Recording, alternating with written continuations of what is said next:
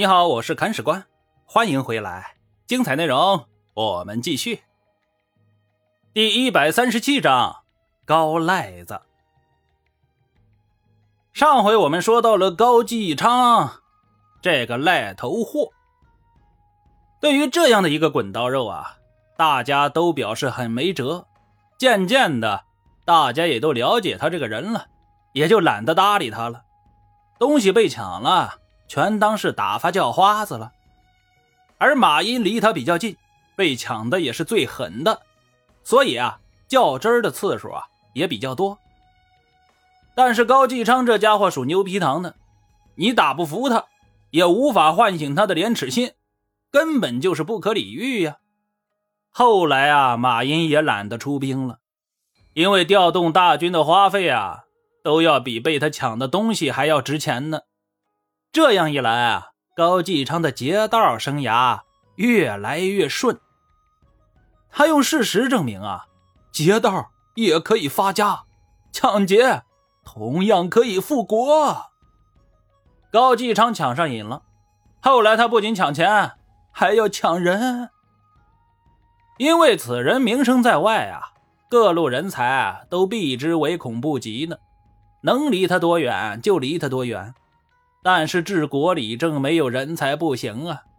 高继昌急需网罗一大票人才来搭建自己的行政班底，问题是人家都不来呀。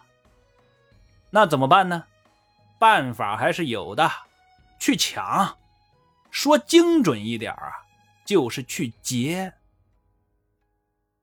梁振这个人呐，是唐末进士及第的高材生，名声很大。在回蜀国的路程中啊，路过江陵，被高继昌给留住了。留住这是好听的说法，其实就是被劫了。高继昌说：“我最缺的就是你这样的人才，你留下来做我的节度判官吧。”梁振恶心的那是不要不要的呀，耻于跟这种人为伍，很想啐他一口，甩袖子走人。但是，人在屋檐下，不能不低头啊！你图一时痛快，把对方给得罪了，他一生气把你杀了怎么办呢？梁振平复了一下情绪，对高继昌就说：“呀，我不是不想答应您，只是我淡泊名利惯了，不想做官。您说这可怎么办呢？”高继昌说：“那好办呢，我不给你官做，你给我出力就行了。”梁振的鼻子都快被给气歪了，恨不能去撞墙啊！见过不要脸的，真没见过这么不要脸的。没办法了，梁振只能认栽。呃，这这样也可以。那我以后就不到您的幕府去办公了，日常呢，我就以白衣的身份来辅佐您吧。这白衣呀，就是指的平民。而高继昌听了这话呀，大喜。此后啊，梁振虽然留在了江陵，但为了与高继昌撇清关系啊，他一直自称是前朝的进士。这前朝也就是大唐嘛，自称是大唐的进士，不担任对方委任的任何官职啊。如此一来，高继昌反而更敬佩梁振的为人了，以他为心腹。称呼对方为先辈呀。无论如何吧，高继昌总算是找到了一个拿得出手的幕僚了，事业呀也就慢慢的发展起来了。高继昌虽然打劫上瘾呐，但最近啊还是做了一件实事儿的。这件事情啊，就是讨平李弘。我们刚提到过，李弘占了襄州，向王建投降了。按理说呀。以朱温的脾气啊，应该派人去征讨他才对。但李弘竟然先下手为强，不等朱温发兵，直接带人来找高继昌的麻烦来了。高继昌就火大了呀！我是流氓，我怕谁？你来打我，难道就不怕我削你吗？然后啊，派大将尼可夫带兵迎战。事实证明啊。李弘还是打不过流氓的，被荆南兵杀败，逃了回去。这时候啊，朱温派来的征讨大军也到了。带兵将领呢是马步都指挥使陈辉。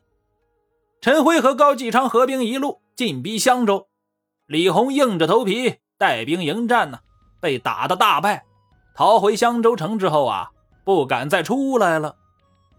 陈辉、高继昌围住襄州城一阵猛打呀，城破，斩杀叛军一千多人，生擒了李弘、杨潜等叛将，押回洛阳斩首示众。至此啊，荆襄地区的事情算是告一段落了。而这边虽然告一段落，被高继昌打劫的马殷又开始找人麻烦了。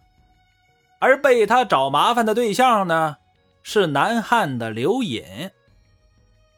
我们说刘隐这个人呢，占据了今天广东以及广西东部的那块地方。当然，现在还不能称之为南汉，但我们又懒得改来改去的，姑且就先这么称呼得了。这个南汉呢，也是十国政权之一，需要我们来仔细的唠一唠。刘隐具体是怎么发家的呢？这要先去问他的爷爷。他的爷爷啊是刘安仁，河南上蔡人。这位刘爷爷呀很有经济头脑，四处跑生意经商。而那时候南海的生意比较好做呀，他就跑到南海，最后在泉州安家落户了。这刘爷爷死后啊，刘爹爹登场了。刘隐他爹。叫刘谦儿，刘家到了刘谦儿这一辈儿啊，就不经商了，改行做官儿，做什么官儿呢？广州牙将，嘿，这就到广州了。刘谦儿是以剿匪而升官的，接下来啊，再接再厉，继续剿匪立功，官儿也做越大，最后啊，成了丰州刺史、鄂江镇鄂使，这就很了不得了，手头有兵，有战舰。还有声望，为后代的发展铺平了道路。随后啊，刘谦也去世了。他去世前啊是刺史，而不是节度使，差着一个级别呢。子孙还不能接替他的位子。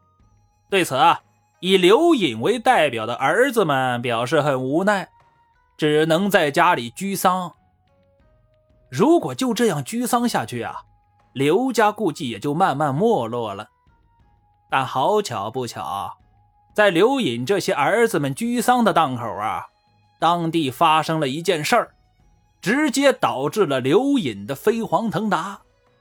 那具体是什么事儿呢？精彩内容，且听下回分解。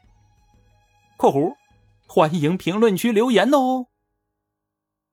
本章播讲完毕，感谢您的订阅收听。如果您有好的意见和建议，欢迎在评论区留言。如果您感觉这个专辑还不错，欢迎您转发微信、微博、朋友圈。看史官再拜顿首，感激不尽。